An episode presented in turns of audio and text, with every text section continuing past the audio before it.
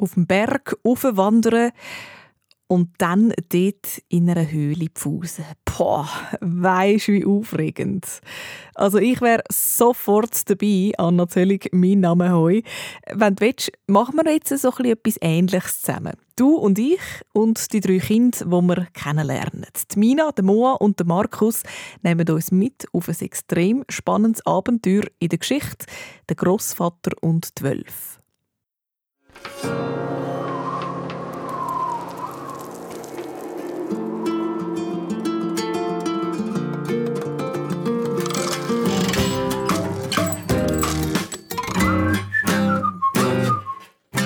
Also, es war so. Die Mina war sechs Jahre alt, hat blonde Haare und grüne Augen.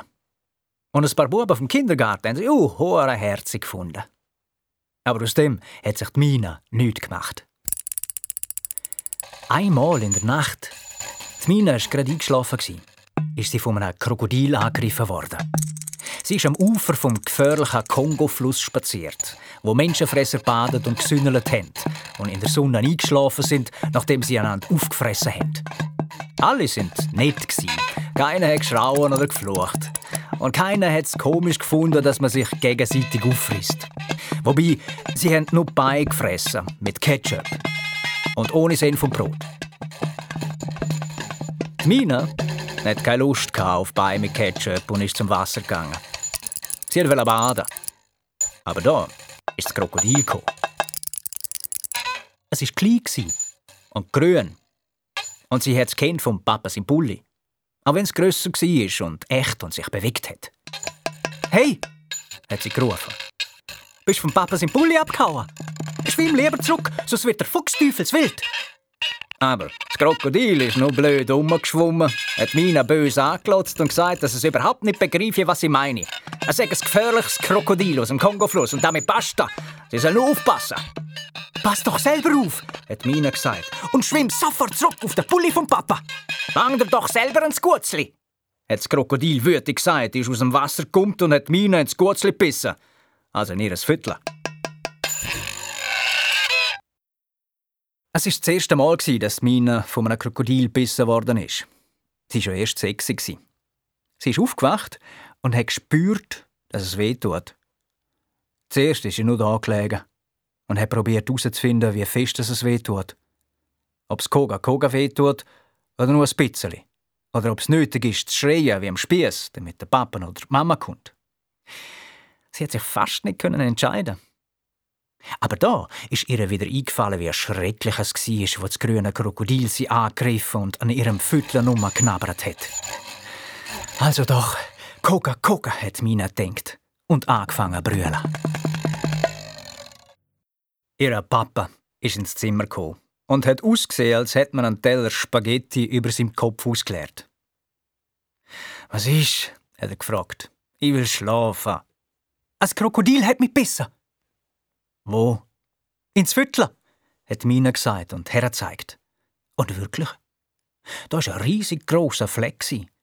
Grösser als ein Zwanzigerli. Das ist ein Muckersti, hat der Papa gesagt. Kein Grund, so ein Theater zu machen. Aber es war ein Krokodil. Ich habe es ja selber gesehen. Es war grün. Ein Mucken ist nicht grün und gross wie ein Krokodil. Schlaf jetzt, mein Schatz. Probier doch einfach einmal zu verstehen, ich muss schlafen. Es ist Sonntag, hat der Papa gesagt, ist aufgestanden und wollte die Tür zumachen. Ich bin aber besser worden. Du hast träumt. Schlaf jetzt, das ist nichts. Ich weiß, wenn ich träume. Und das habe ich nicht träumt. Hör auf zu spentisieren. Sonst wirst du noch wieder Großvater. Ich will werden wie der Großvater, hat Mina gesagt. Er würde mich gegen das Krokodil verteidigen. Natürlich. Aber du wächst Moa hat ihr Papa gesagt, ist in sein Zimmer gegangen, hat sich im Bett zusammengerugelt und ist sicher sofort eingeschlafen. Die Moa ist mit grossen Augen im Bett gesessen. Krokodil, hat sie gesagt. Die Moa will auch Krokodil, wo bist? Sie hat wirklich können nerven. Lang dir doch selber ins Gutzli, hat Mina gesagt. Immer willst du auch alles haben. Die Mina hat genau gewusst, dass das kein Traum war. Niemand hat sie ernst genommen. Also Krise. Ich muss jemanden finden, der mich beschützt, wenn ich in Not bin, hat Mina gedacht. Man muss einen Wohltäter haben, das hat der Großvater auch immer gesagt. Das ist einer, wo immer da ist. Zum Beispiel, wenn die Großen «Probier doch einfach einmal zu verstehen» sagen und schlafen wollen. Oder im Fernsehen Skirennen schauen. Ich muss dem Großvater anrufen, hat Mina gedacht. Er ist der Einzige, der den Ernst von dieser Lage versteht. Und dann ist sie wieder eingeschlafen. Am Morgen ist Mina als erstes zum Papa im Pulli gegangen. Schauen, ob das Krokodil noch da ist. Aber sie war nicht mehr da. Die Mina ist runtergegangen in die Küche und hat am Großvater angerufen. Aber er hat nicht abgenommen. Im Stubenfenster ist die Katze gehockt. Niemand da zum Reden. Der Großvater ist sicher mit der Mischa spazieren, seiner Hündin. Also hat die Mina bei ihrer Lieblingscousine der Ia probiert. Aber der Mats, ihr Papa, ist ans Telefon gekommen. Weisst, wie spät es ist, hat er gesagt. Es ist erst acht. Und ich bin uhure, uhure müde und muss schlafen. Warum bist du so müde? Ich bin kein bisschen müde. Auch wenn ich heute Nacht von einem Krokodil gebissen worden bin. Mein Liebs, hat der Onkel Mats gesagt. Liebe, liebe Mina, probier doch einfach einmal zu verstehen. Ich bin müde und fertig. Und es ist Sonntag. Ich habe Angst, dass das Krokodil wiederkommt. Red mit Ria, aber nicht jetzt. Und Leute beim nächsten Mal nicht wieder so früh an. Wie früh soll ich denn beim nächsten Mal? Gar nicht, hat der Onkel Mats gesagt und der Hörer aufgelegt. Hoffnungslos, hat Mina denkt. Die Mama und der Papa schlafen, die Moa spielt Computerspiele und der Großvater ist nicht da. So hat es eigentlich angefangen, bevor alles andere passiert ist. Die lebensgefährliche Expedition zum Drehhöhlenberg. Und das mit der Wölf und ihrem Jungen. Der Mina, ihr Großvater, war ein grosser, schicker Mann mit weißen Haaren und unlieb. Er hat nicht so viel zu tun wie die anderen. Er hatte keine richtige Arbeit und ist die ganze Zeit nur da gesessen und hat Bücher geschrieben. Aber er hat nie den Hörer aufgelegt. Und seine Ratschläge sind wirklich super. Auch wenn alle Erwachsenen gefunden haben, sie sagen blöd. Er hat Gackiwitz kennt. Und beim Essen hat er manchmal sehr lustige Furzgeschichten erzählt. Aber das hat die Mama vor mir fast nie lustig gefunden. Und sie hat ihn am Arm gepackt und ins WC gesperrt, damit Kinder lernen, wie man sich benimmt.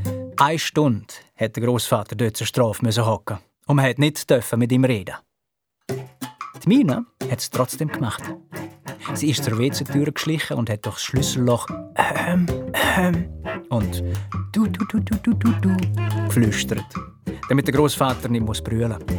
Das hat man nämlich so gemacht, wenn jemand traurig war. Und dann hat der Großvater jedes Mal eine kurze und lustige Gacki- und Furzgeschichte durchs Schlüsselloch zurückgeflüstert. Der Mina, ihr Großvater, war der gescheitste der ganzen Familie. Aber das haben nicht alle kapiert. Außer die Mina. Und vielleicht die Moa. Aber die war ja noch so klein. Der Großvater hatte eine Hündin, die Mischa. Die war schlau und schön und hat Kinder geliebt. Auch wenn sie ausgesehen hat wie ein Wolf und allen zur Last gefallen ist, außer dem Großvater. Die Mischa ist in der sibirischen Tundra zu Russland geboren. Ihre Eltern sind Schlittenhunde und vor kurzem ist sie 17 geworden. In 100 Jahren ist sie 119 und eigentlich älter als der Großvater. Die Mischa hat bei ihm unter Gunilla gewohnt, am Großvater seiner Frau, wo aber nicht Großmutter von Mina war. So etwas kann es geben, hat Gunilla immer gesagt. Gunilla war sehr lieb und hat den Großvater nie im WC eingeschlossen. Sie ist Feministin, wie der Großvater erklärt hat, was bedeutet, dass er selber hat putzen. Die Mina hat eine Stunde gewartet, so lange wie ihr Großvater am Morgen mit der Mische draussen braucht. Dann hat sie es nochmal probiert und hat dem Großvater von der Sache mit dem Krokodil erzählt. Das gibt's ja nicht, hat er gesagt. Und deine Eltern, was machen die? Nüt, absolut nüt. Und der Onkel Mats wird nur schlafen und sagt, probier doch einfach mal zu verstehen und dass man ihn nicht wecken soll. Verrückt. Du musst doch jemanden haben, der dich beschützt. Aber wer? Die schliessen ja ständig auf dem WC ein. Die Polizei, hat der Großvater gesagt. Quatsch! Die glauben mir doch nicht. Ich habe einfach so ein komisches Gefühl. Was für ein Gefühl? Dass etwas Schlimmes, vielleicht fast sicher könnte passieren. Ausser, hat der Großvater gesagt, und man hat durchs Telefon gehört, wie fest er nachdenkt hat. So fest, dass es im Hör richtig laut knackt hat. Und dann hat er gesagt, weißt was? Morgen fahren die Gunilla und ich und Mischa und ich und der Markus für zwei Wochen in unser Haus in den Bergen. Wie wär's, wenn du und Moa einfach mitkämpfen? Dann hätten wir genug Zeit zum Plan schmieden. Was für Plan? Ein Plan, der dir hilft. Die Mine hat die Augen zugemacht und scharf nachdenkt. Mit der Ia und dem Markus zwei Wochen in die Ferien fahren. Und im Kofferraum wird Mischa hocken. Was für ein Plan? hat sie in der Höhe geflüstert, weil sie den Papa und die Mama in der Küche gehört umhantieren. Du musst leislich reden. Ich weiß. Wir dürfen den Plan niemandem verraten. Nicht der Mama, nicht dem Papa und nicht dem Onkel Mats. Vielleicht nicht einmal. Doch, vielleicht. Der Gunilla müssen wir es vielleicht erzählen. Was denn? Der Großvater hat tief eingeschnuffert. Jetzt sechs schon. Wir müssen eine Expedition planen, hat der Großvater geheimnisvoll gesagt.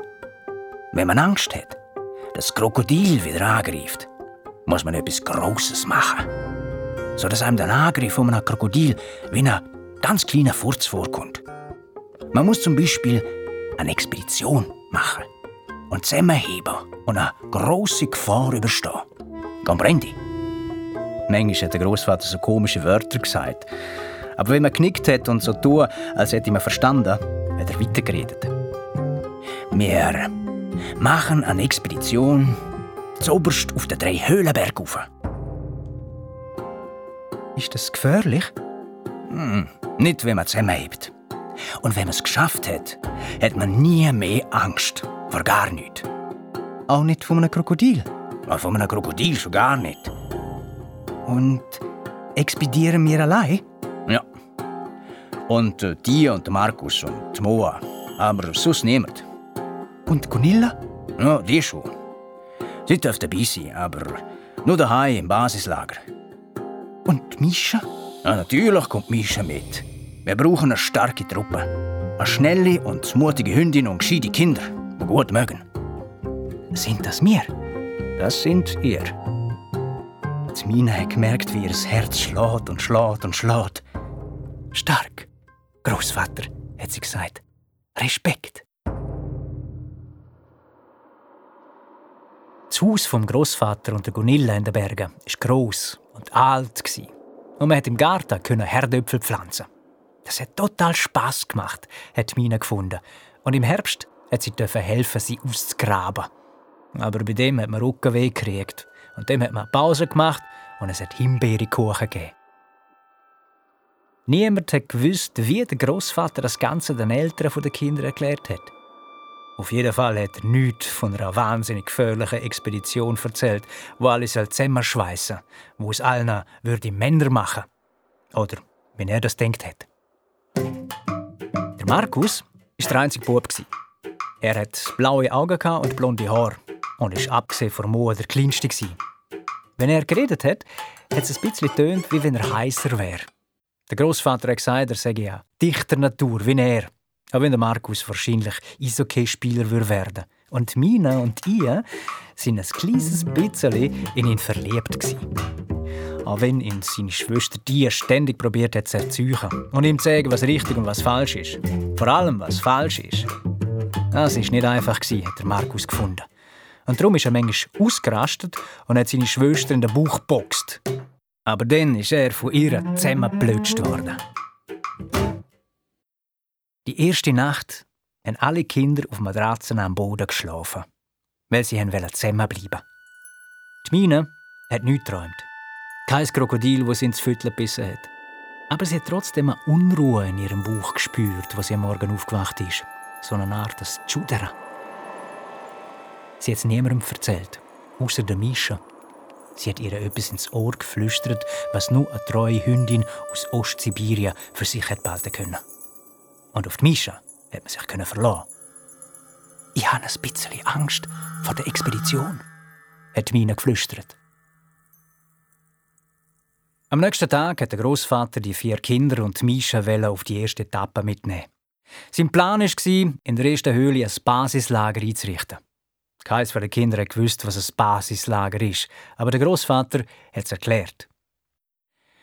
Wenn man eine sehr schwierige Bergbesteigung durchführt, zum Beispiel auf der Dreihöhlenberg, dann kann man das nicht auf einmal machen. Das ist zu weit und zu anstrengend. Und man kriegt Hunger und müde Pfoten. Also muss man Pause machen, zum Beispiel in der ersten Höhle. Darum muss man Proviant und andere Sachen, die man vielleicht braucht, dort auftragen. Dann geht man zum Haus zurück und am nächsten Tag kann man weiter den Berg drauf. Aber bei der ersten Höhle ausruhen und essen. So macht man das bei richtig grossen und schweren Bergbesteigungen.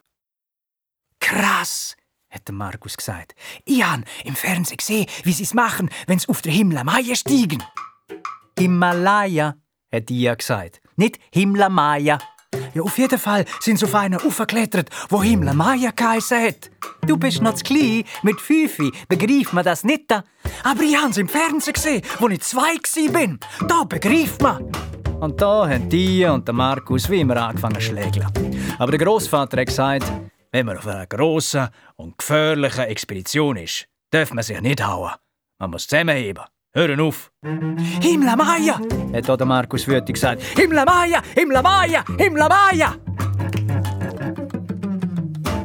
Irgendwann haben sich alle wieder beruhigt. Der Großvater hat den Rucksack voll mit Proviant gepackt und sie haben sich auf den Weg zur ersten Höhle gemacht. Ihr müsst aufpassen, hat der Großvater gesagt. Da gibt's Wölfe und Bären. Behalten eure Augen offen. Wie sieht ein Bär aus? hätte Markus wissen. Ist er gross? Das siehst du denn schon, wenn einer siehst, hat Dia gesagt. Und jetzt bleib ruhig, du verschreckst die kleinen Vögel. Aber wie, wie sieht er aus? Er ist gross wie ein Elefant, nur viel kleiner, hat der Großvater gesagt. Und jetzt laufen weiter. Der Markus, der zuhinterst gelaufen ist, hat lang nachgedacht. Und dann hat er gesagt, da ist ein Bär. Wo? Hat die wissen und alle sind stehen geblieben.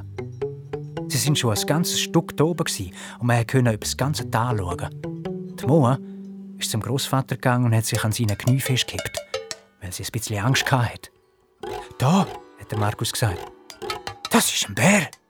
Trottel, das ist ein Stein, das sieht man doch. Der ist grau und Bären sind braun und bewegen sich. Und ein Stein bewegt sich nicht, hat Dia gesagt. Der Markus hat den Stein lang angeschaut.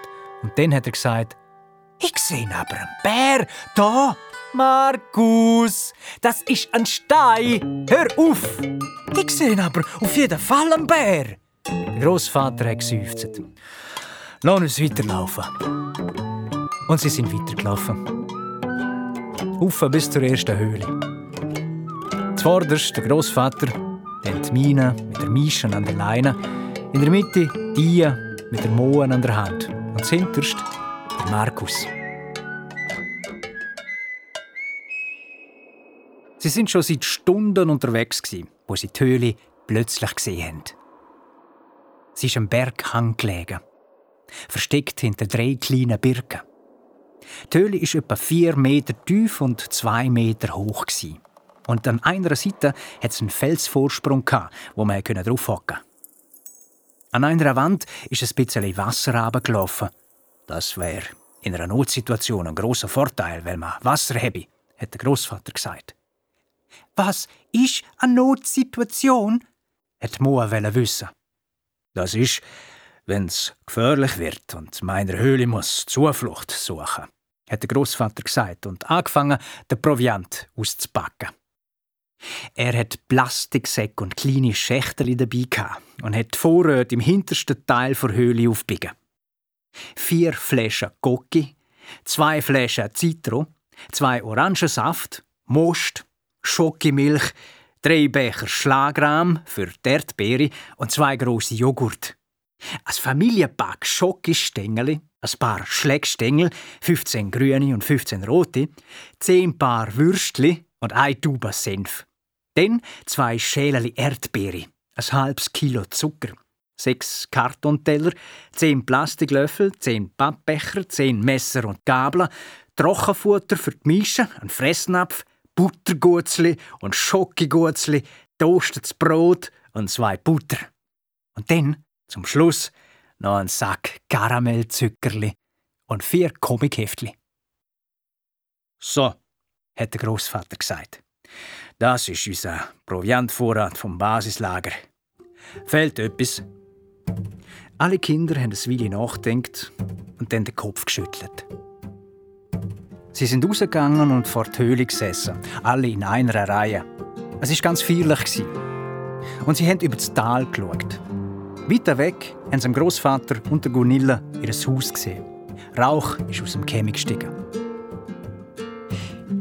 Denke mir gerade, also, wenn man mit dem Velo die grosse Tanne da könnte auffahren, hat Markus gesagt. Die hat ihn sofort ganz freundlich unterbrochen. Markus, man kann mit dem Velo nicht der Tanne drauf fahren. Das ist unmöglich. Aber wenn man sich vorstellt, man könnte ja Tanne drauf fahren, denn man kann aber keine Tanne drauf fahren. Ja, aber wenn man sich's vorstellt, so bis zur Oberstufe und dann, Markus, jetzt bist du wirklich dumm. Du bist fünf und solltest wissen, dass es unmöglich ist, mit einem Velo eine Tanne drauf zu fahren. Hör jetzt auf! Ja, aber, hat Markus mit Tränen in den Augen gesagt, wenn man eine Tanne drauf fahren könnte, dann Markus! Aber gerade bevor die und der Markus aufeinander losgegangen sind und wollen schlägeln, hat der Großvater gesagt: Markus, du musst nicht brüllen und auch nicht boxen. Du musst argumentieren. Was ist das? Du musst dir ihr erklären, wie du denkst und warum du denkst, wie du denkst. Und warum du sagst, dass es Spaß machen würde, wenn man eine Tanne drauf fahren könnte. Man hat gesehen, dass der Markus angestrengt nachdenkt hat. Er hat eine Ewigkeit auf seiner Lippen herumgebissen und dann gesagt, ich sehe einen Bär. Alle sind vollständig wahnsinnig geworden und die hat geschrauen, Markus, wenn du so weitermachst, komme ich wirklich verrückt. Aber der Markus hat den Arm ausgestreckt und gesagt, da! Und alle haben fast ohne zu wollen in die Richtung geschaut. Und wirklich, es war ein Bär. So wie der Großvater gesagt hat. Groß wie ein Elefant, nur kleiner und braun. Und er ist langsam, nur etwa 10 Meter von ihnen weg, vorbeigetrottet. Er war so nach, dass man einen Tanzzapfen auf ihn hätte schmeißen können. Aber es hat sich niemand getraut. Alle sind nur ganz stumm und steif da. Der Bär war zehnmal so groß wie die Mische. Und plötzlich ist er stehen geblieben und hat sie angeschaut, wie sie da hocken, in einer Reihe vor dem Eingang der ersten Höhle. Und genau in dem Moment hat Mische ihren Kopf hoch in die Luft gestreckt und angefangen zu heulen. Es war wie ein Lied.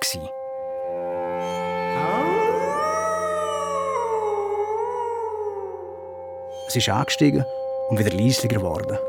Genauso wie die Schlittenhunde heulen, die aus der sibirischen Tundra her sind. Der Bär ist ganz still da gestanden. Dann hat auch er seinen Kopf gelupft, hat sich auf die Hinterbeine gestellt und man gesehen, dass er viel grösser ist als der Großvater, auch wenn der schon zwei Meter groß war. Und der Bär hat zurückgehüllt, wobei es eher wie ein Mu war, tief und dumpf.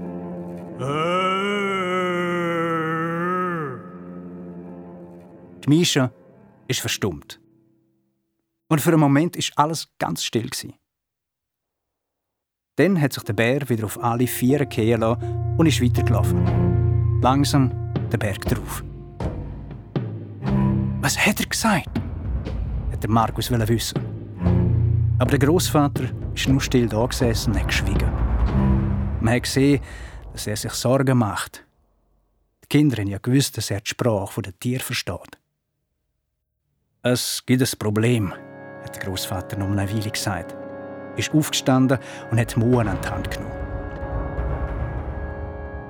Der Bär macht sich Sorgen. Und ich mir auch. Es sind Wilderer im Tal.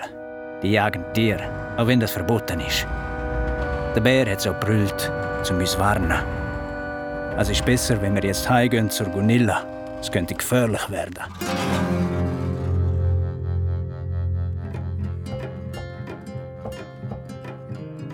Den ganzen Weg zurück hat Misha umgeschnuppert und gewinselt. Und Mina und ihr haben verstanden, dass mit ihr etwas nicht in Ordnung ist. Die Misha war zwar alt, aber sie hat ziemlich gut schmecken. Auf 700 Metern Furz zum Beispiel. Und hat erst noch gewusst, von wem er ist. Wo sie das Haus endlich erreicht haben, sind alle ziemlich müde. Die Gunilla hat sich ein bisschen Sorgen gemacht. Das hat sie immer, wenn der Großvater auf gefährliche Expeditionen gegangen ist. Und das Mal hat er ja alle vier Kinder dabei gehabt. Sie ist in der Tür gestanden. Und wo sie vom Bär und den Wilderer erzählt haben, hat sie ein bisschen gejammert. Oi, oi, oi, oi, oi. Aber eigentlich war sie froh und hat gesagt, ihr habt sicher Hunger wie die Wölfe. Wie schaffe ich es noch, eure Müller zu stopfen? Frau, kann, hat Mina gesagt. Das hat sie vor Gunilla kennt, dass man das sagt in schwierigen Situationen. Gunilla hat gelacht und Mina festdruckt. Die Gunilla ist einfach super Draussen ist es dunkel geworden und der Wald hinter dem Haus ist schwarz wie die tiefste Nacht. Aber irgendetwas ist merkwürdig Die Mischa ist auf der Terrasse gestanden und hat in Dunkelheit gestarrt. Was ist los, Mischa? hat Markus gefragt. Ist etwas da draussen? Aber die Mischa hat nichts gesagt. Sie ist nur da gestanden, mit der Nase in der Luft und hat geschnuppert. Am nächsten Morgen ist sie verschwunden. Die Mischa ist weg, hat Markus mit Tränen in den Augen gerufen und ist den ganzen Morgen auf den Stegen vor dem Haus sitzen geblieben und hat nach ihrer Ausschau gehalten. Aber die Mischa ist nicht zurückgekommen. Es war schon gestern etwas, hat der Großvater gesagt. Etwas, wo sie gerufen hat. Etwas kann nicht rufen, hat die gesagt. Wer ist etwas? Das wissen wir nicht, hat der Großvater gesagt. Aber wir müssen zusammenheben und auf die Mischa warten. Eigentlich haben sie an dem Tag zu ihrer Expedition aufbrechen, aber ohne die Mischa haben sie es nicht können. Ich habe die Mischa so gern, was, wenn sie nicht mehr zurückkommt? hat Markus gesagt und angefangen zu brüllen. Was, wenn die Wilder sie totschiessen? Alle sind ganz still geworden. Am Nachmittag ist die Mischa zurückgekommen. Sie war flutschnass und hatte Schrammen am Ohr, aber sonst war sie okay. Aber sie hat sich geweigert, ins Haus hineinzukommen. Sie hat den Großvater am Bein gezogen, ist die Stegen runtergelaufen, ist da geblieben und wieder zurückgekommen. Wir müssen schauen, was los ist, hat der Großvater gesagt. Ich brauche zwei Kinder, die mir helfen. Meldet sich jemand freiwillig? Moa will mit, hat Moa gesagt. Das geht nicht, du bist zu klein, hat der Großvater gesagt und gesehen, dass die Mina, der Markus und ihr mit weit aufgestreckten Armen da gestanden sind. Die Mina und der Markus werden eingeteilt. Und die übernimmt das Kommando in der Heimatbasis. Die Mina hat zum Wald übergeschaut. Bis gerade hat er noch ganz freundlich ausgesehen, mit seinen Tannen und Tennli und dem Berg, wo hoch in den Himmel aufgeschaut hat mit dem komischen, aber schönen Namen Dreihöhlenberg. Aber jetzt, wo sie mit der Mische hätten sollen los, ist der Wald fast ein bisschen bedrohlich gewesen. Die Mischa hat das Tempo vorgelegt, als wäre sie nicht 119 Jahre alt. Zwischendurch ist sie stehen geblieben, ungeduldig, wie wenn sie auf die drei warten würde. Und wenn sie sie eingeholt haben, ist sie ohne ein Wort zu sagen weitergelaufen. Der Boden war matschig und nass vom Regen der letzten Nacht. Und sie sind kaum vorwärts gekommen. Und wenn man noch an die Äste der Bäume kam, ist, ist es als wäre man unter einer Regentusche. Nach einer Stunde ist Misha plötzlich stehen geblieben und er bellt. Sie hat etwas gefunden, hat der Großvater gesagt. Die Mischa ist da gestanden und hat mit ihrer Schnauze auf etwas gezeigt, wo ein paar Meter weg in einer Felsspalte gelegen ist. Ein Wolf. Er ist ganz still gelegen. Wo sie näher gekommen sind, haben sie gesehen, dass er tot ist. Eine Kugel hat ein Loch in seine Brust gerissen und auf dem Boden hat es Blutspuren gehabt. Der Wolf ist also nicht sofort tot sondern hat sich noch weggeschleppt und probiert zu verstecken. Verdammte Mörder! hat der Großvater gerufen. Und niemand hat gesagt, dass er nicht fluchen dürfe, weil er sich sonst die Zunge mit Seife müsste waschen. Alle haben das Gleiche gedacht, auch wenn sie selber nicht geflucht haben. Der Wolf war schön und gross, fast riesig. Es war schrecklich, ihn so zu sehen. Er hat sicher leiden Aber die Mischa hat ihnen mehr zeigen als der tote Wolf und ist auf den Felsen über ihm gekommen. Direkt hinten dran ist eine kleine Tanne gewachsen, wo erst bis auf den Boden kam. Da ist etwas. Markus hat es als Erster kapiert.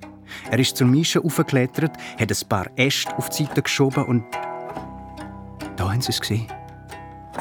Zwischen den Ästen hat eine kleine Schnauze für gegüchselt. Und ein paar große Augen von einem kleinen, kleinen Wesen, der am ganzen Körper zittert hat. Es war ein junger Wolf.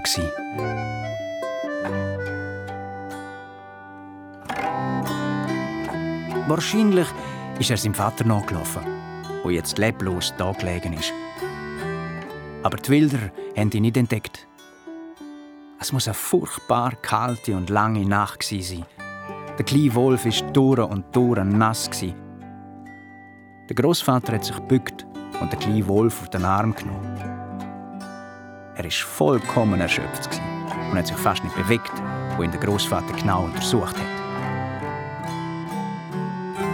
Verletzt ist er nicht da hat er gesagt. Wahrscheinlich haben die Wilder nicht gemerkt, dass es auch noch einen jungen Wolf gibt. Sie haben den Vater getötet und die Mutter hat es irgendwo versteckt. Wo denn? hat Mina wissen. Wir müssen sie suchen. Ich weiß nicht, hat der Großvater gesagt. Sie liegt sicher in einem Wolfsversteck und wartet, bis die Wilder verschwunden sind. Wahrscheinlich weiß sie nicht, dass ihr das Junge überlebt hat. Sie muss sich ja auch noch um die anderen kümmern. Vielleicht hat sie nicht noch mehr Kinder, hat der Markus gesagt. Vielleicht, ja, hat der Großvater gesagt. Und sie haben überlegt, was die Wolfsmutter gerade jetzt echt denkt. Und sind ein bisschen verschrocken. Der kleine Wolf hat sie ängstlich angeschaut und sein Körper hat immer noch zittert.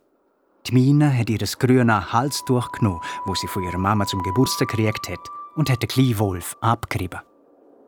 Wir sind wirklich im letzten Moment gekommen, hat der Großvater gesagt. Noch eine Nacht hätte er nicht überlebt. Ich glaub, ich darf nach Robert, hat der Markus gesagt. Es ist ein Mädchen, hat der Großvater gesagt. Dann heißt er eben Meier Robert. Und weil die nicht dabei war, wo Markus gesagt hat, dass ein Wolfsmädchen nicht Meier Robert heißen kann, hat niemand protestiert. Die Mischa, hat dort Mina gesagt. Wir haben ganz vergessen, uns bei der Mischa zu bedanken. Sie ist vom Felsen runtergekommen, ist zur Mischa und hat sie ganz, ganz fest umarmt. Man hat gesehen, wie froh die Mischa geworden ist. Aber auch ein bisschen verlegen, weil sie ein bisschen schüch war. Und alle haben gewusst, dass der kleine Wolf sicher gestorben wäre, wenn die Mischa sie nicht gezwungen hätte, mit ihr in den Wald zu kommen. Und, was machen wir jetzt? hat Mina wissen. Wir müssen heim, hat der Großvater gesagt. Der Meier Rupert muss trocken und warm werden. Und vor allem muss sie zurück zu ihrer Mutter. Die Gunilla ist auf der Terrasse gestanden und hat sie schon von weitem gesehen. Was ist das denn? Wo habt ihr den gefunden? Der Großvater hat erzählt und Gunilla hat ein ganz ernstes Gesicht gekriegt. Was sollen wir mit ihm machen? hat sie gefragt. Der kleine Wolf hat keinen Ton von sich gegeben. Ich glaube, seine Mutter ist noch irgendwo im Wald oder auf dem Berg, hat der Großvater gesagt. Er muss zu ihr zurück. Dort geht es ihm am besten. Aber zuerst muss er sich erholen. Das hat ihr auch gedacht. Sie hat Milch gekocht und eine Matratze aus dem Kasten gezogen. Es war, als hätte sie geahnt, was der Großvater, die Minen und Markus aus dem Wald mitbringen würden. Aber wenn sie das ja nicht können wissen. Sie war eine tüchtige Planerin. Sie hat mit der Gunilla zusammen nachgeschaut, was kleine Wölfe gerne fressen. Aber es ist nie noch etwas gestanden. Blöde Kochbücher, hat Gunilla gesagt. Der Markus und Mina haben der Meier Rubert das Bett gebaut und ein Feuer im Schmine gemacht. Sie hat ja wieder warm werden. Da ist ihr mit einem Milchschoppen gekommen. Und Mina hat Meier Rupert wie ein Baby auf den Arm genommen. Die hat den Schoppen gehabt, der Markus hat den kleinen Wolf ein bisschen am Bauch gekützelt und die Moa hat eine alte Stoffwindel geholt, wenn Meier Rupert kötzeln Ihre Augenlider sind immer schwerer und schwerer geworden. Und wo sie der halb Schoppen getrunken hat, sind ihre Augen zugekehrt. Die Mina hat Meier Ruber zu ihrem Bett getragen, hat sie Säuferli bis über die Nasenspitze zugedeckt und alle Kinder haben gefunden, dass die Meier Rubert das Feinste und Schönste ist, was sie je gesehen haben.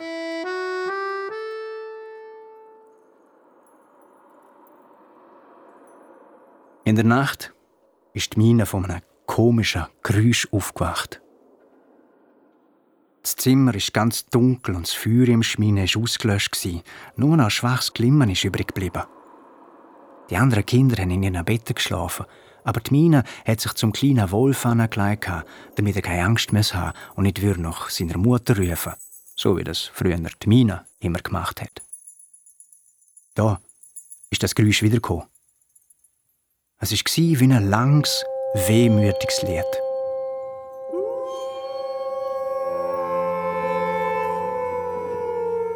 Dann ist es verschwunden und nach einer Weile wiedergekommen. Immer wieder, schwach und von weit her. Und plötzlich hat Mina verstanden, das ist die Wolfsmutter, wo ihrem Jungen ruft. Sie hat den Kopf gedreht. Die Maya Rubert ist mit offenen Augen da gelegen und hat an die Decke gestarrt. Sie hat es auch gehört. Sie hat gewusst, dass ihre Mutter ruft und nach ihr sucht. Das Heulen ist immer schwächer und schwächer geworden. Dann war es still. Die Mine hat die Pfoten von Meier Rubert in ihre Hand genommen und beide sind wieder eingeschlafen.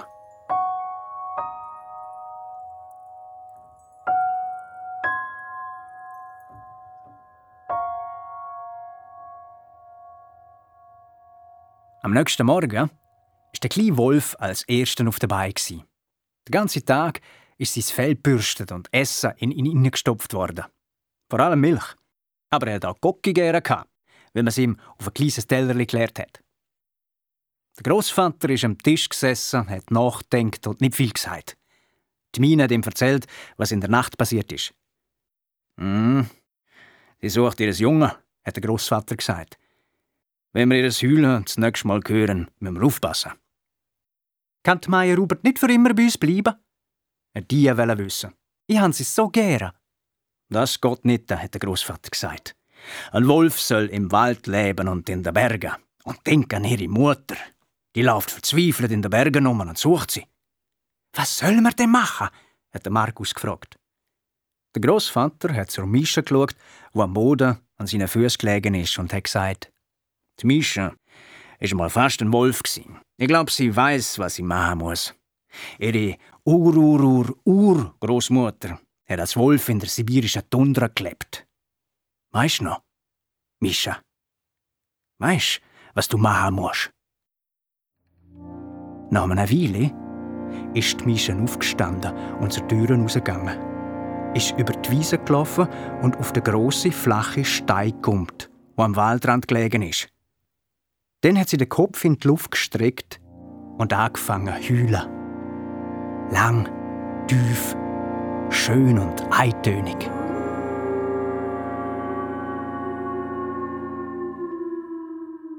Dann hat sie den Kopf sinken lassen und hat gelost. Hat den Kopf wieder in die Luft gestreckt und hat nochmal gehüllt. Niemand hat sie bis jetzt so heulen gehört. Es war bisschen traurig, fast unheimlich, aber auch sehr schön. Alle Kinder sind draußen auf der Terrasse gestanden und haben zugelassen. Niemand hat etwas gesagt. Alle haben verstanden, dass gerade etwas sehr Merkwürdiges und Ungewöhnliches und vielleicht auch Schönes passiert. Und dann, nach einer langen, langen Pause, haben sie es gehört. Von weit weg, fast wie vom Gipfel vom Drei-Höhlenberg oben haben, ist die Antwort gekommen. Ein schwaches Rufen, das lauter geworden ist und wieder leislicher. Das ist sie, hat der Großvater gesagt. Das ist die Wolfsmutter. Jetzt weiß es. Was weiß sie? hat Mina gefragt. Sie weiß, wo ihr Kleinen ist. Und ich glaube, sie ist auf dem Weg zu uns, zum die Meier Hubert holen. Wenn wir sie zurückgeben? hat Mina gefragt. Die Mischa hat es versprochen. Sie hat es gesungen, hat der Großvater gesagt. Und ein Versprechen muss man halten.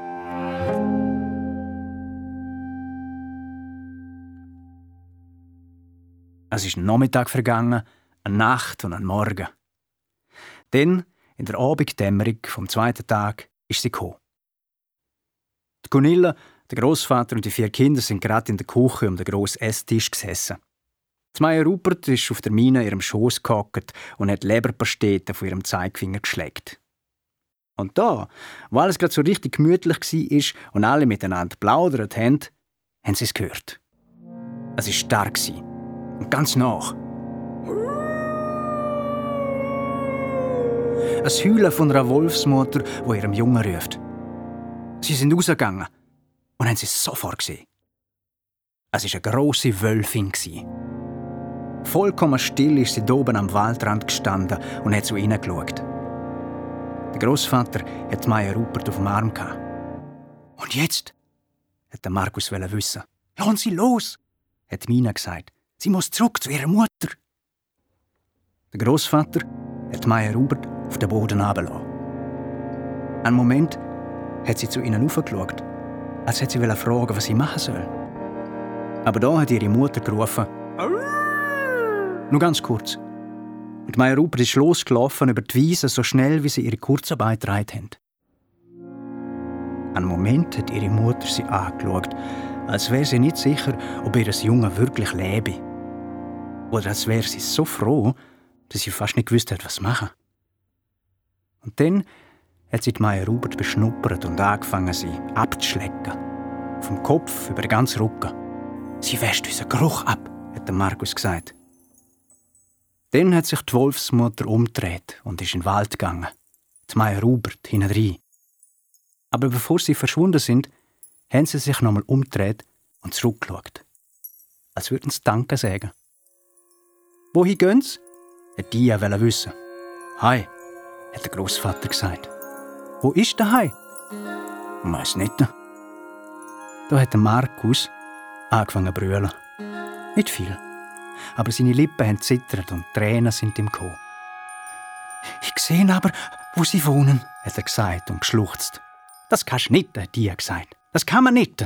Doch, manchmal kann man durch den Wald und durch Berge durchschauen und ich kann das.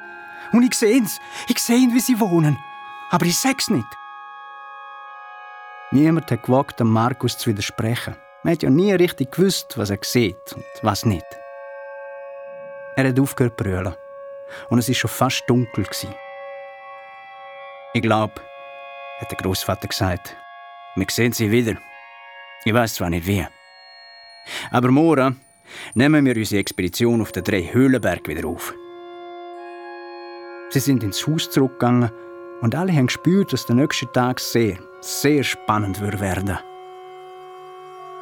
Nur die Mischa war ganz still, als würde sie über etwas nachdenken, was nur sie gewusst hat.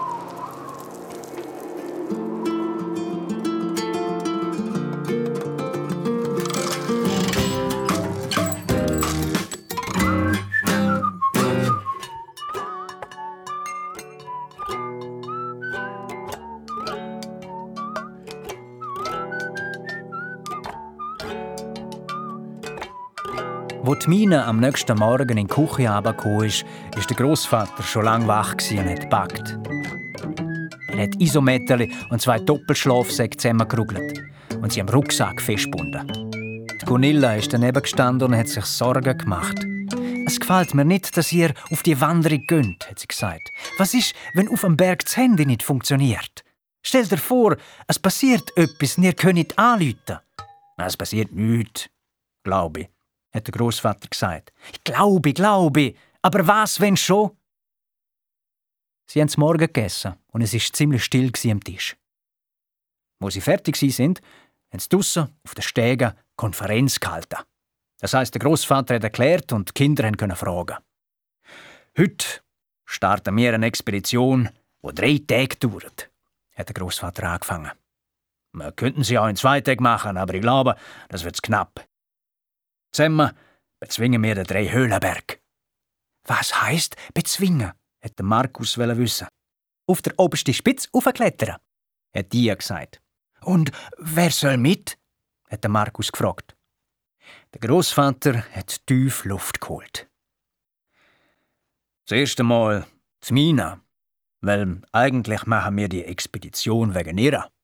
Damit sie keine Angst mehr muss haben vor Krokodil, wo sie zur Nacht ins Füttler beißen. Dann die Moa, wo es hoffentlich schafft, aber wir machen ja Pause. Dann der Markus und die Ia. Und natürlich die Mischa. Alle müssen Bergschuhe anlegen und satt sein, wenn wir aufbrechen. Und niemand darf Angst haben. Warum sollten wir Angst haben? hat Ia wissen und der Großvater verwundert angeschaut. Aber der Großvater hat nichts gesagt. Und auf einmal hat Mina etwas in sich gespürt wo gesagt hat, dass es vielleicht nicht so einfach werden würde. Vielleicht hat es ja doch einen Grund gegeben, um ein ganz, ganz kleines bisschen Angst zu haben. Oder warum sonst ist die Mischa draußen auf der Terrasse gestanden und hat die ganze Zeit zum Berg über geschaut. Hunde begreifen irgendwie mehr als Menschen. Hunde können Sachen spüren und durch den Wald und Berge durchschauen. Und vielleicht in Zukunft. Vielleicht hat Mischa etwas gespürt, hat aber nichts gesagt und es ist ein Kribbeln durch den Bauch vor mir gegangen. Nicht aus Angst, aber so, wie wenn sie auf einem hohen Dach stehen und runterschauen und spüren würde, dass es unhöher hoch ist. Genau so hat sie in ihrem Bauch gekribbelt.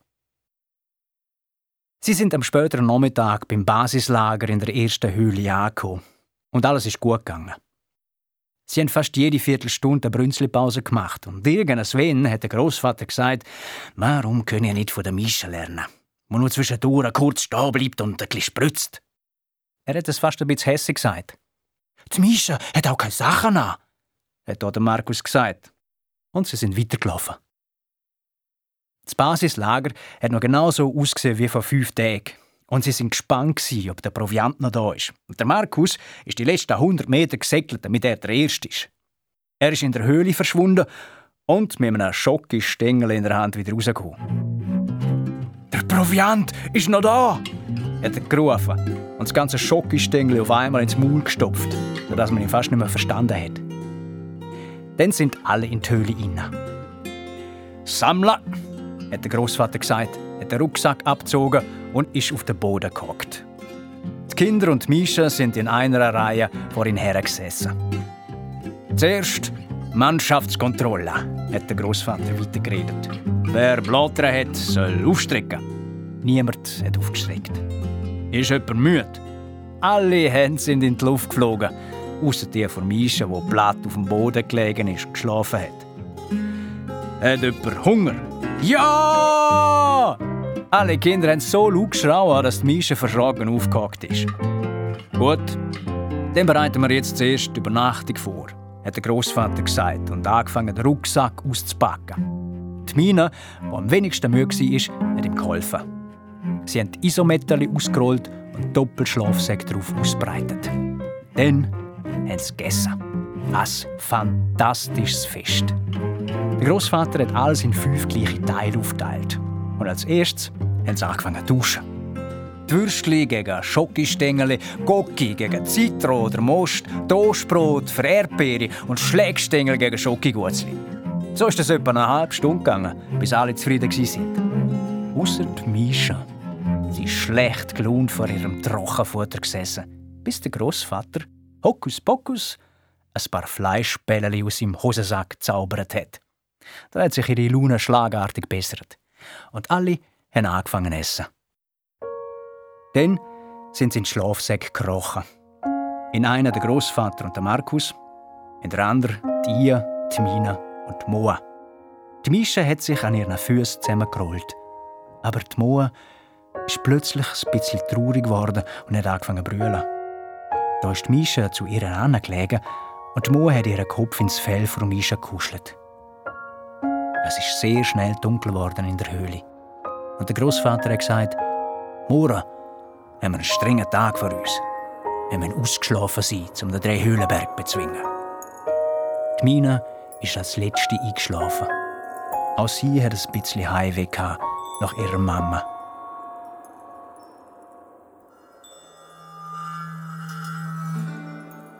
Wo die Mina am Morgen in der Höhle aufgewacht ist, ist die Mische schon draußen gestanden und hat übers Tal geschaut.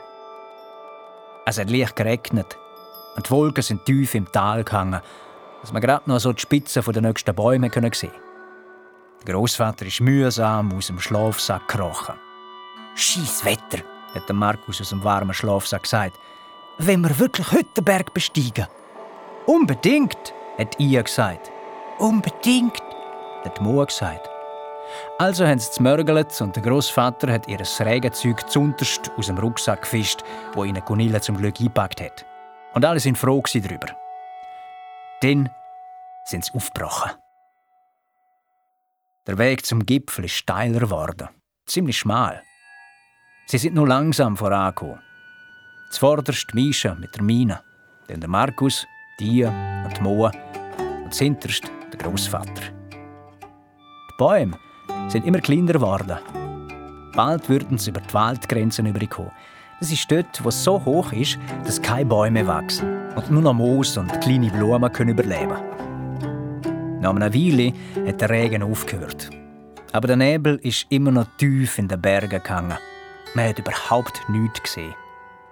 Eigentlich ist es gar kein Nebel Sie sind in einer Wolke gelaufen, wie wenn es rund um sie herum weiße Milch hätte. Es ist ein schreckliches, aber gleichzeitig auch ein besonderes Gefühl. Wenn wir aus dieser Wolke draußen sind, hat Markus wissen, können wir den Engel sehen? Mal schauen, hat der Großvater gesagt. Ich würde mir nämlich gerne einen auslehnen und ihn als Töffel brauchen, dann wäre es nicht so anstrengend. Hör auf, von Engeln zu quatschen, hat Dia gesagt. Es gibt keine Engel. Auf jeden Fall nicht da. Du bist nur faul. Und mit dir will sowieso kein Engel fliegen. Ja, ich glaube aber, ich sehe einen Engel. Ach ja? Ja, auf jeden Fall, fast. Aber da hat sich der Großvater eingemischt und gesagt, sie sollen aufhören streiten. Es sei schon so anstrengend genug. Und plötzlich sind sie aus den Wolken rausgekommen und haben bis zoberst auf den Dreihöhlenberg gesehen. Der Gipfel war zum Greifen nach. Unter ihnen ist die Wolke gelegen wie ein weißes Meer. Sie sind wirklich durch eine Wolke durchgelaufen und oben wieder rausgekommen. Aber die Sonne hat leider nicht geschonnen. Über ihnen hat es wieder Wolken gehabt. Ein bisschen unter dem Gipfel haben sie die beiden oberen Höhlen gesehen. Es war, als würden zwei Augen auf sie starren. Es war fast ein bisschen unheimlich. Sollen wir dort hin? hat Mina gefragt. Genau dort, hat der Großvater gesagt. Und wenn wir dort sind, verstehst du, warum du nie mehr im Leben von einem grünen Krokodil musst Angst haben. Das weiß ich denn. Warum? Darum, hat der Großvater gesagt. Und sie haben sich auf das letzte Stück Weg zum Gipfel gemacht. Anders als bis jetzt ist der Großvater zuvorderst gelaufen. Es hat gewirkt, als hätte er es plötzlich sehr präsent. Er ist fast gehüpft bis zur letzten steilen Felswand. Der Rucksack ist so groß und schwer, dass man den Großvater von hinten fast nicht sehen konnte. Es war ganz still und es hat nicht mehr geregnet. Der Großvater ist nur noch ein paar Meter von der Höhle weg, was passiert ist. Vielleicht sind Steine vom Regen rutschig oder der Großvater hat einfach zu fest pressiert. Auf jeden Fall ist sein Fuß plötzlich abgerutscht. Er hat mit den Armen wild in der Luft umgerudert, um das Gleichgewicht zu behalten. Und dann ist er gekehrt, ist der steile Hang durchabgerollt, hat im Kehen ein paar Steine mitgerissen und es hat fürchterlich gekracht. Und dann ist der Großvater mit einem dumpfen Plumps in einer Felsspalte gelandet. Einen Augenblick haben Kinder gedacht, er sei tot. Aber dann haben sie gesehen, dass er sich bewegt und er hat auch ein bisschen gestöhnt.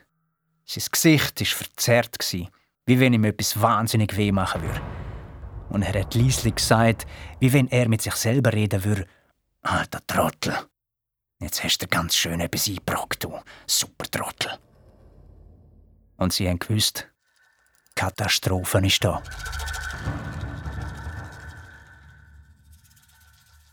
Der Markus hat sich als erster traut, zum Großvater zu gehen. Er ist zwischen den Steinen gelegen und hat mit einem schiefen Lächeln zum Markus aufgeschaut, wie wenn er starke Schmerzen hätte, aber auch wie wenn er sich ein bisschen schämen und am liebsten bei ihm entschuldigen würde. Wie geht's? hat Markus gefragt. Der Großvater hat etwas gemurmelt und probiert, sich von seinem Rucksack zu befreien. Aber irgendetwas hat ihm schrecklich wehgetan und er hat es bleiben lassen.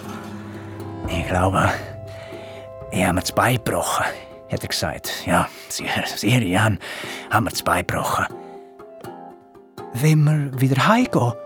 hat Markus gefragt. Der Großvater wollte lachen, aber es hat komisch tönt und überhaupt nicht wie sein gewöhnliche tiefen und sehr nette Lachen.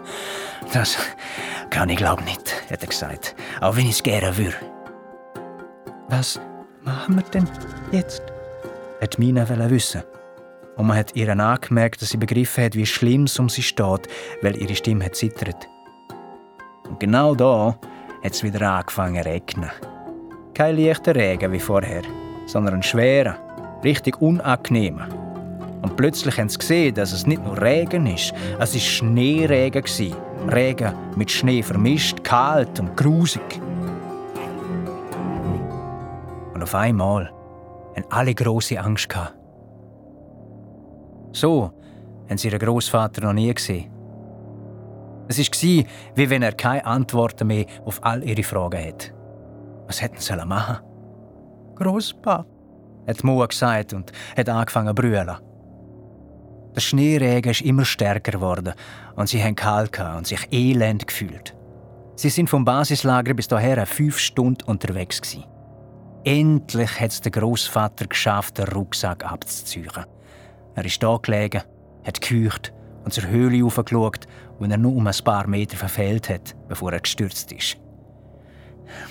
Wir müssen dort rauf, hat er gesagt. Wir verfrühen, wenn wir es nicht in die Höhle schaffen. Du kannst aber nicht laufen, hat Markus verzweifelt gesagt. Wie sollen wir, wie, wie?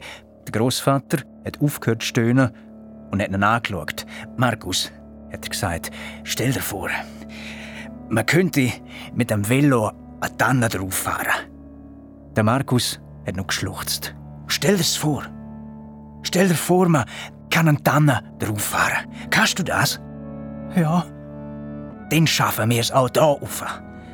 Ich kann zwar nicht Velo fahren und laufen kann ich auch nicht, aber ich kann kriechen.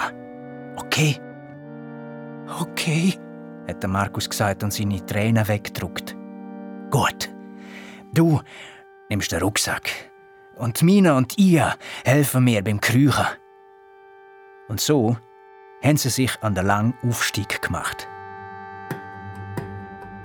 Es muss fast eine Stunde gedauert haben, die 50 Meter bis zur Höhle rauf.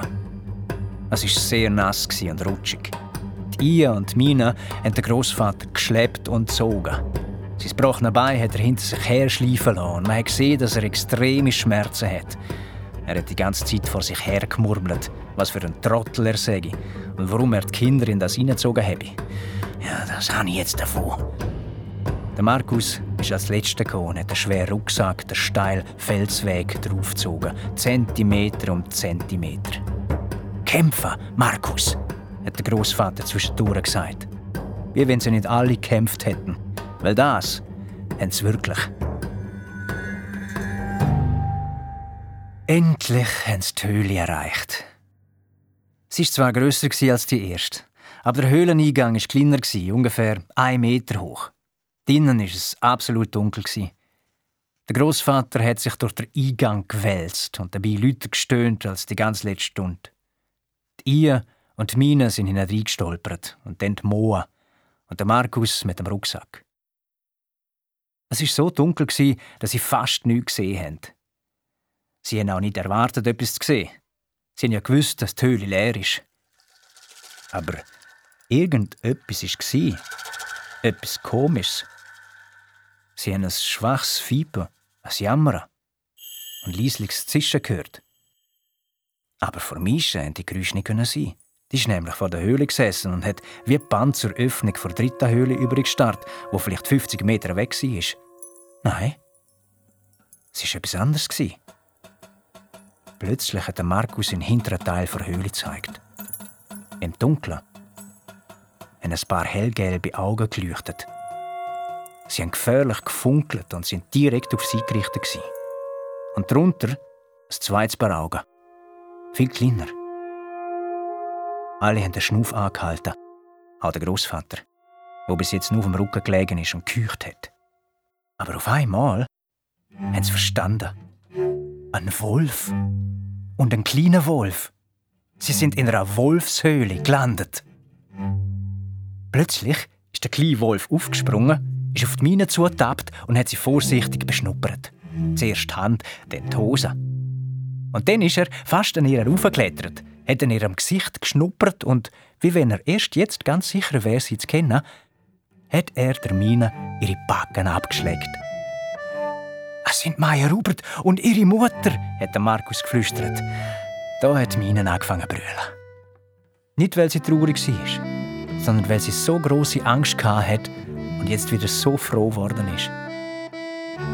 Die Maya Rubert ist fröhlich umeinander gekumpelt und hat alle begrüßt. Aber nach einer Weile ist ihre Mutter aufgestanden, hat sie am Fell im Nacken gepackt und zurückgetragen. Es war zwar, wie wenn sie sich erinnern würde, dass die Maya Rubert von den Kindern und der Mischa gerettet worden ist, aber sie war trotzdem ein bisschen misstrauisch. Auch als die Mischa näher gekommen ist, um die Maya Rubert zu begrüßen, hat die Wolfsmutter zur Warnung ihr Maul aufgerissen und etwas gesagt, das tönt hat wie fast wie ein Gorbs. Und Mischa hat sich wieder zurückgezogen und so tun, wie wenn sie überhaupt keine Angst hätte sondern nur gehen müsste. Und wie wenn es regnen würde. Und das hat sie ja draussen von der Höhle auch. Der Großvater ist ganz still auf dem Boden gelegen. Man hat gesehen, dass er gerne gejammert hätte.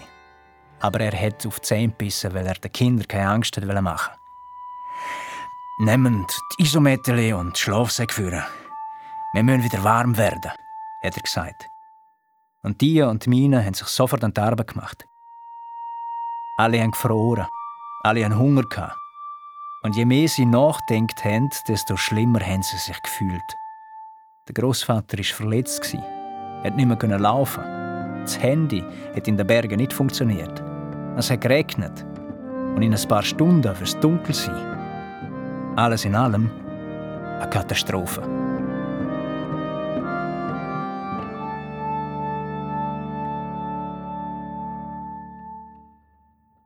Nachdem Kinder ihre Regensachen und die nassen Schuhe abgezogen haben und in ihre Schlafsäcke gekrochen sind, ist es sofort wieder besser gegangen. Sogar der Markus, der ein richtiger Gefröhrli war, hat aufgehört zu zittern. Der Großvater hat säuferlich sein gebrochenes Bein untersucht.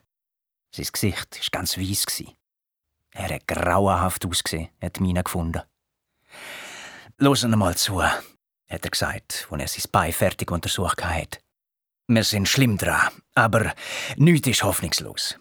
Die Nacht werden wir überstehen, aber wir müssen der Zivilisation eine Nachricht schicken.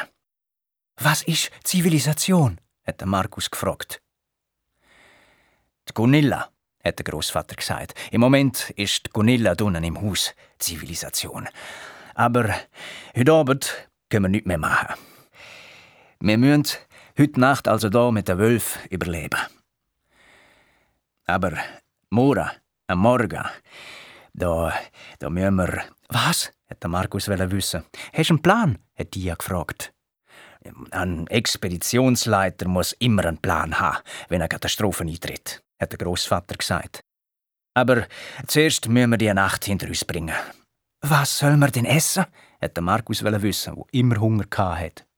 Der Großvater hat geseufzt und dann gesagt, wir haben zehn Schokistängel und sechs Schokigutzli. Dazu Würstli und etwa 400 Gramm Karamellzuckerli. Das ist alles. Von dem werden wir nicht fett, aber sterben tun wir auch nicht. Solange du einen Plan hast, hat Mina gesagt, wo uns rettet. Hm, das habe ich, hat der Großvater gesagt und geschwiegen.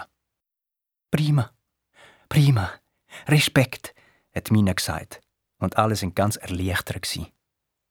Ich gebe der Meier Hubert mein Schokigutzli, hat der Markus gesagt.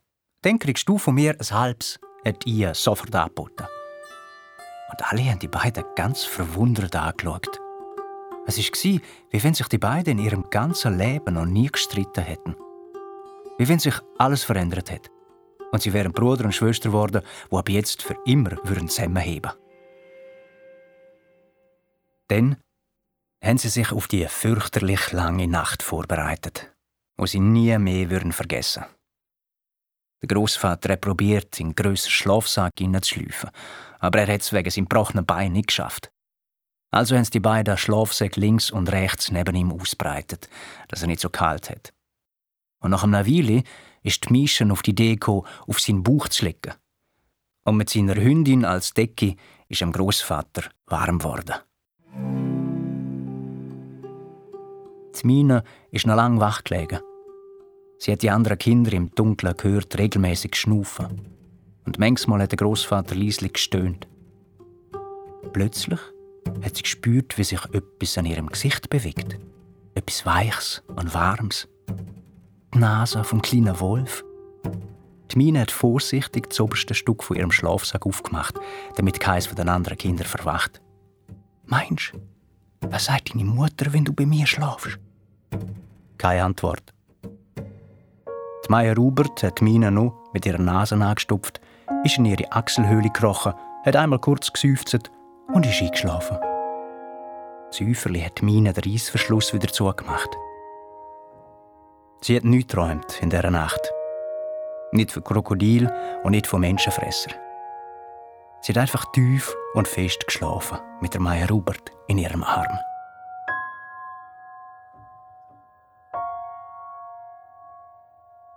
Am nächsten Morgen ist Minen aufgewacht, weil sich jemand bewegt hat.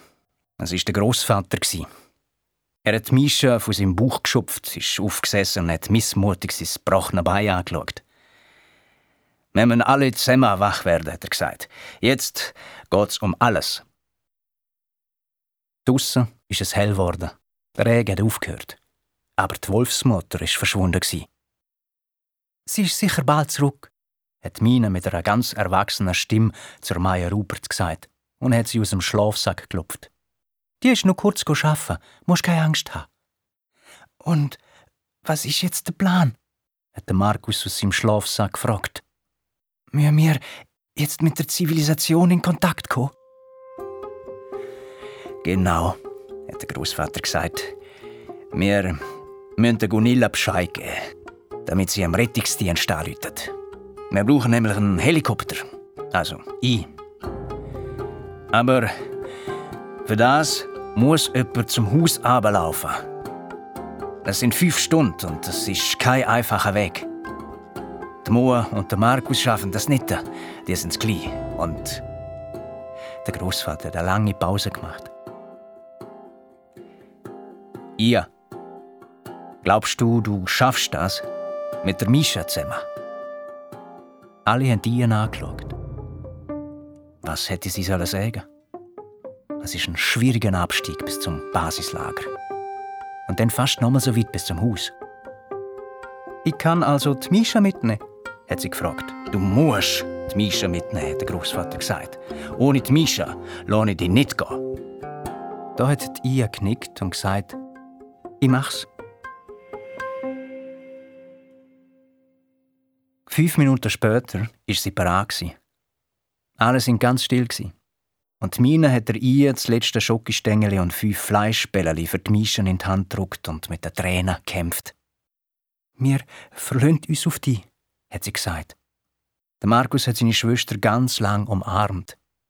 Frau kann, hat er ihr als letztes zugeflüstert und sie hat genickt. Soll ich die Mischen und die Leine nehmen? Mhm, hat der Großvater gesagt. Die Mischa soll die Hai führen, nicht du sie. Und ihr müsst zusammenbleiben, was auch immer passiert.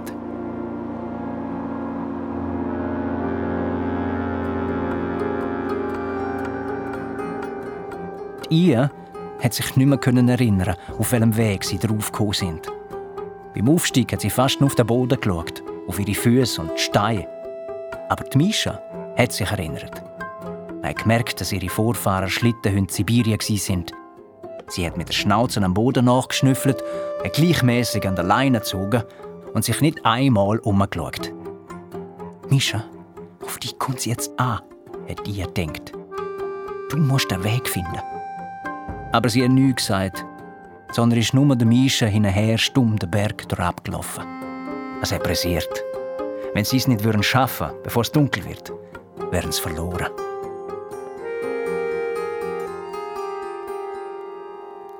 Geregnet hat es nicht mehr. Aber es war, als würde man in dicker Milch laufen. Man hat nur ein paar Meter weit gesehen und es war unheimlich. Die Ia hat nichts gehört, außer das Wasser, das von der Felswand tropft ist. Und manchmal ein Stein, der in die Tiefe poltert ist.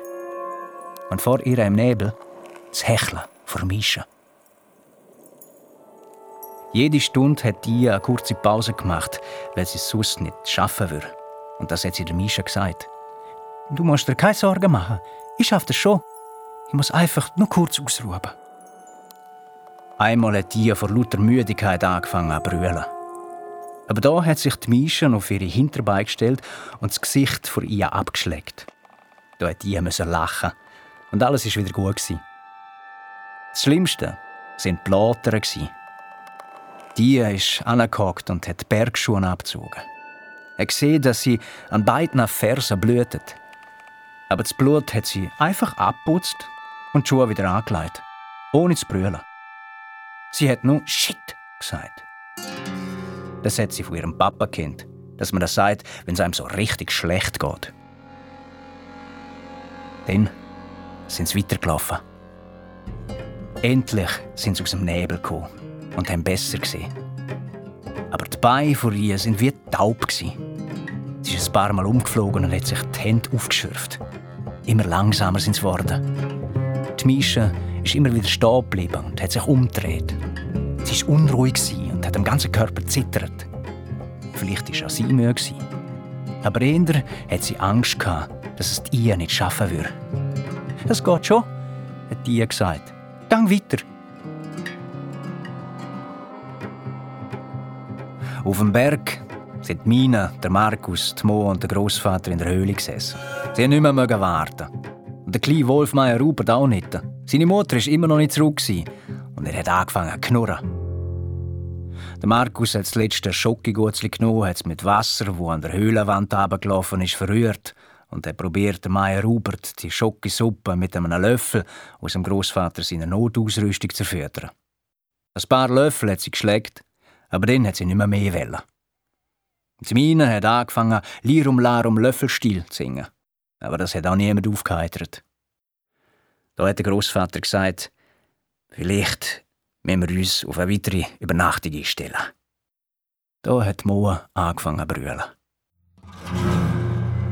Ungefähr zu dieser Zeit haben sie den Schuss gehört. Er ist aus grosser Entfernung gekommen, aber auch wieder nicht. Es hat mehrere Sekunden gedauert, bis das Echo zwischen den Bergen verklungen ist. Alle sind zum Höhleneingang gestürzt, außer dem Großvater natürlich, und haben über das Tal geschaut. Neue Wolken sind wie eine weiße Wattendecke über allem gelegen, als wäre der Berg ein großes Schiff auf einem weißen Meer. Es war vollkommen still. Nur das Wimmern vor Maya Rubert hat man gehört. Plötzlich hat sie ihren Kopf in die Luft gestreckt und angefangen zu heulen. Sie haben sie noch nie so gehört. Ruhig und traurig. Und dann ist es wieder still. In dem Moment hat sie die Wolfsmutter entdeckt, wo in langen Sätzen der Berghang darauf gerannt ist. Sie ist so schnell von Fels zu Fels gesprungen, dass es ausgesehen hat, als würde sie fliegen. Das sind Wilder, hat Markus gerufen. Die haben auf sie geschossen. Die Wolfsmutter hat die Höhle erreicht und Maya Rupert ist wie verrückt um sie herumgekumpelt. Aber ihre Mutter hat sie nur am Nacken gepackt und praktisch in die Höhle hineingeschmissen. Dann ist sie wieder rausgekommen, hat sich vor den Eingang gestellt und das Tal beobachtet. Nichts. Keine Bewegung. Nie. Da haben sie gesehen, dass die Wolfsmutter blühtet. Es war keine grosse Wunde, aber sie haben sofort begriffen, dass nicht viel gefehlt hat und sie wäre da gewesen. Auf der einen Seite vom Hals hat sie einen Schramm. Der Schuss hat zum Glück nur ihr Fell gestreift und ist nicht stecken geblieben. Aber es hat ziemlich blühtet. Großvater, hast du ein Pflaster? hat Mina in die Höhle gerufen. Und genau da hat sie die Wilderer gesehen. Wie sie mit ihrem Gewehr auf dem Rücken schnell den Berg daraufgekommen sind. Wie der Blitz sind alle Kinder in die Höhle verschwunden. Als letztes die Wolfsmutter. Schnurstracks ist sie zu ihrem Platz im hintersten Teil der Höhle gegangen, hat Maya Rupert an die Wand geschupft und hat sich zum Schutz vor sie angelegt. Wir sind verloren, hat Mina gedacht. Und die Wolfsmutter und Maya Rupert auch.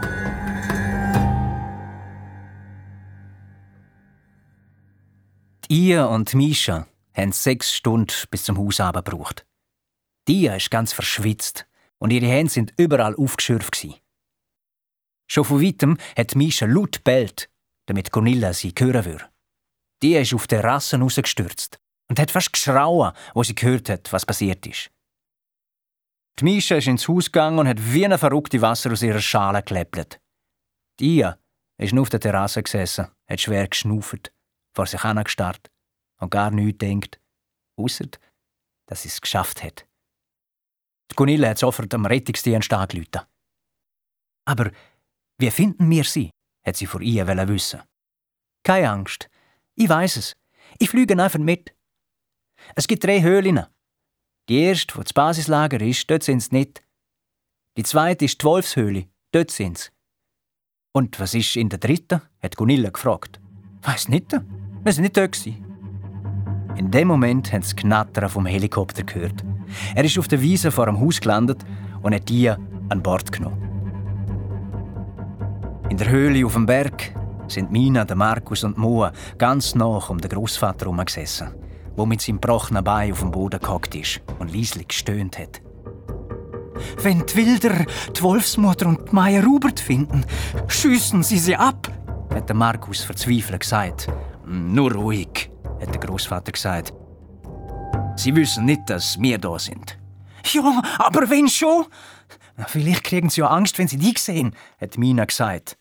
Der Markus hat sie nur böse angeschaut. Aber plötzlich war es, als würde ihm eine Idee kommen. Er ist aufgesprungen, ist aus der Höhle gerannt und ist auf dem Felsvorsprung vor dem Eingang gestanden. Die Wilderer sind schon ganz nach und mit ihrem Gewehr schnell Richtung Höhle geklettert, wie wenn sie wüssten, wo die Wolfsmutter ist. Der Markus hat mit seinen Armen gefuchtelt und ihnen so laut er konnte zugerufen: Mörder! Verdammte!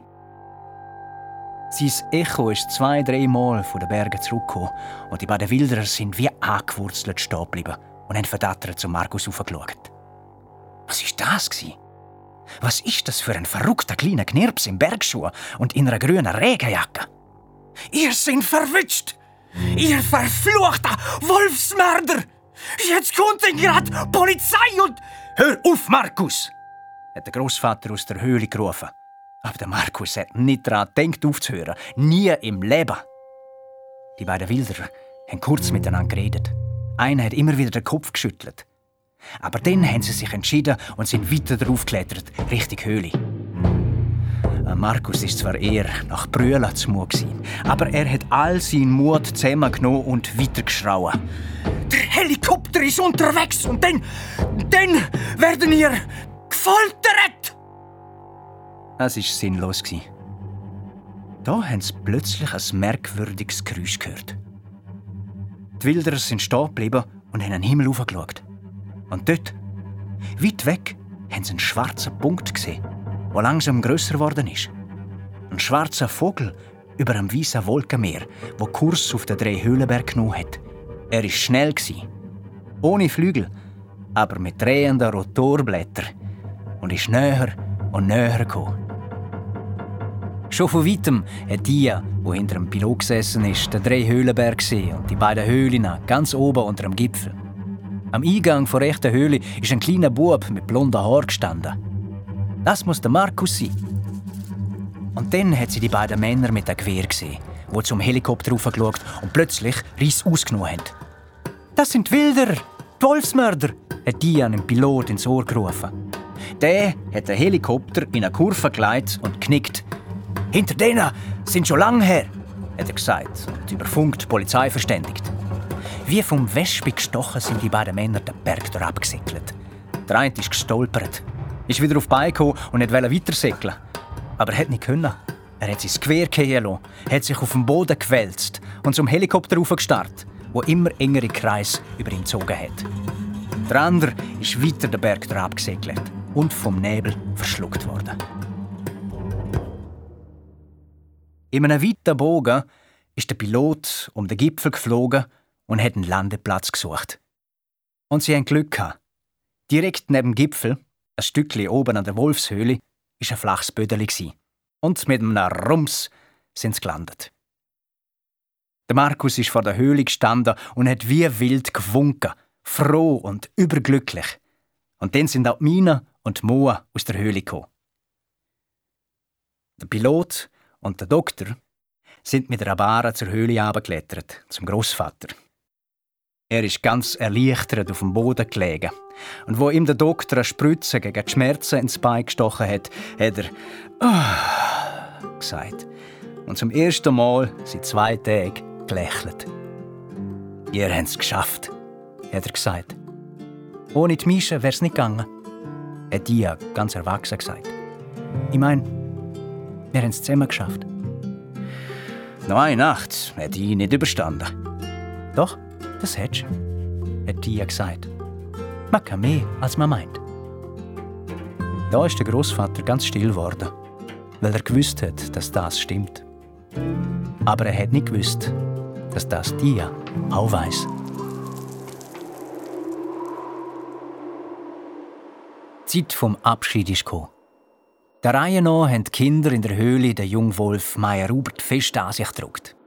Während der Pilot und der Doktor der Großvater vorsichtig auf die Bahre geklopft und zum Helikopter getragen haben. Der Wolfsmutter haben die Kinder nur stumm zugenickt, weil sie ein bisschen Respekt vor ihr hatten.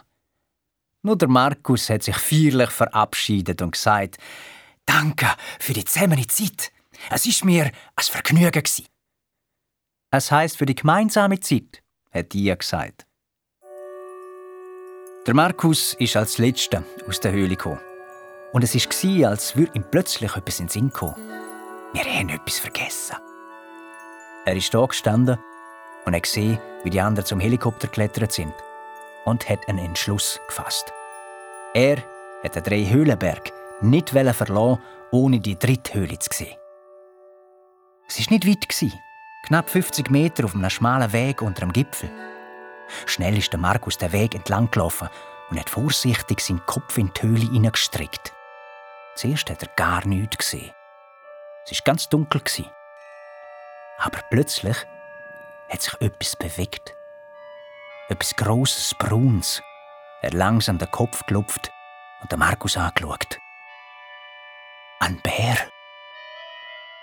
Der gleiche Bär, wo sie schon bei der ersten Höhle gesehen haben und wo sie vor den Wilderern gewarnt hat. Am Markus hat es fast den Schnuff verschlagen. Sie haben sich einen ewig langen Moment angeschaut. Keiner hat sich bewegt. Dann hat der Markus geflüstert: Kannst ganz ruhig sein. Die Wilderer sind bald geschnappt. Die Mörder kommen nicht nochmal.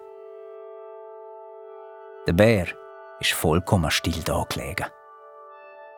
Dann hat er gähnt und dabei sein riesig grosser Maul aufgesperrt hat es wieder zugemacht und seinen Kopf zwischen Tatzen gelegt. Er wollte schlafen. Es war, als würde er sagen, probier doch einfach einmal zu verstehen. Aber danke, auf jeden Fall. Vom Gipfel hat Markus die anderen gehört rufen. So schnell er konnte, ist er zum Helikopter rauf. Wo bist du noch so lange? Hat die fast hässig gefragt. Ich habe einen Bär gesehen, hat Markus gesagt. Und alle haben angefangen zu lachen. Es war eine Erleichterung, wie eine Explosion. Sie waren gerettet und die Expedition ist vorbei. Und sie haben gefunden, dass der Markus sehr witzig ist. Der Einzige, der nicht gelacht hat, war der Markus. Der Helikopter hat abgehoben und ist Richtung Osten zum Spital geflogen. Der Großvater hat vor Baren aus zum Berg zurückgeschaut. Wie ein großer schwarzer Elefant ist er aus der Wolke gekommen. Langsam sind sie höher gestiegen und plötzlich hat der Großvater vor dem Eingang vor der dritten Höhle etwas gesehen. Er hat den Kopf gedrüllt und wirklich. Dort ist ein riesig großer brauner Bär auf seinen Hintertatzen gestanden und hat zum Helikopter hochgeschaut. Was ist das nochmal wo du gesehen hast? Das glaubt mir ja doch niemand, hat der Markus wütig gesagt. Doch, Markus. Ich glaub dir, hat der Großvater gesagt und der Markus lang angeschaut. Er gelächelt und ihm über den Kopf gestreichelt.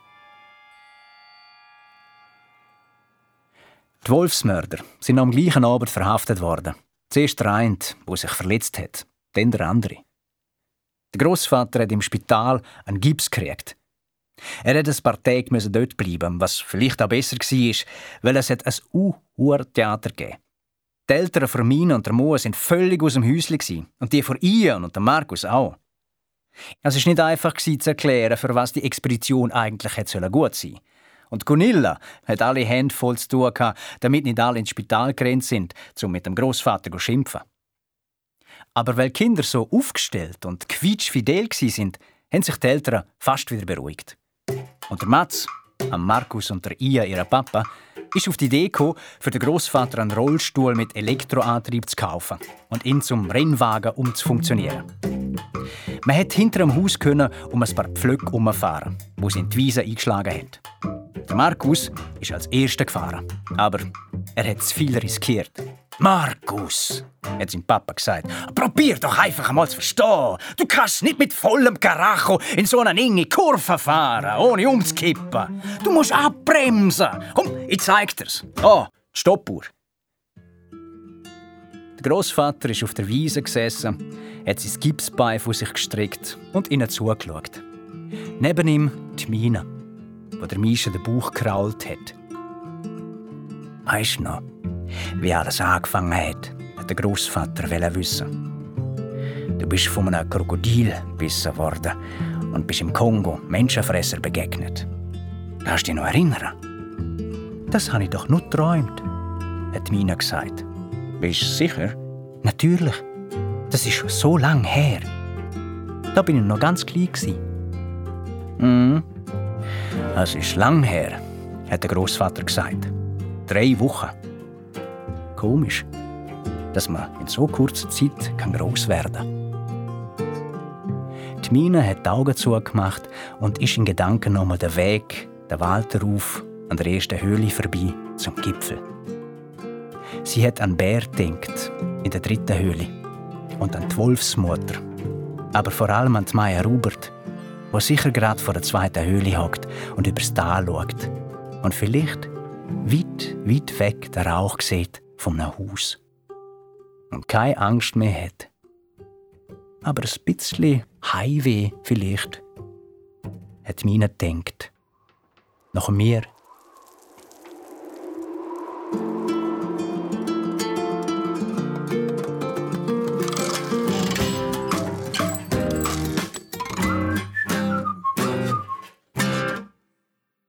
Boah, ey, ich liebe es, so coole Geschichten mit dir zu hören.